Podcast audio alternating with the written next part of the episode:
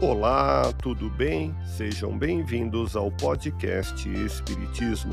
Aqui é o Paulo e vamos apresentar os fundamentos da doutrina espírita com o estudo da obra O Espiritismo, na sua expressão mais simples, capítulo Histórico do Espiritismo, publicado em Paris em janeiro de 1862.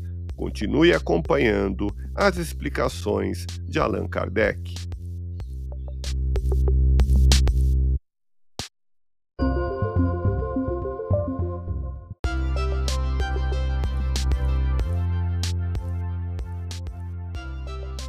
O aperfeiçoamento do espírito é o fruto de seu próprio trabalho, não podendo, em uma única existência corpórea, adquirir todas as qualidades morais e intelectuais que devem conduzi-lo ao objetivo. O espírito aí chega por uma sucessão de existências, dando em cada uma delas alguns passos adiante no caminho do progresso.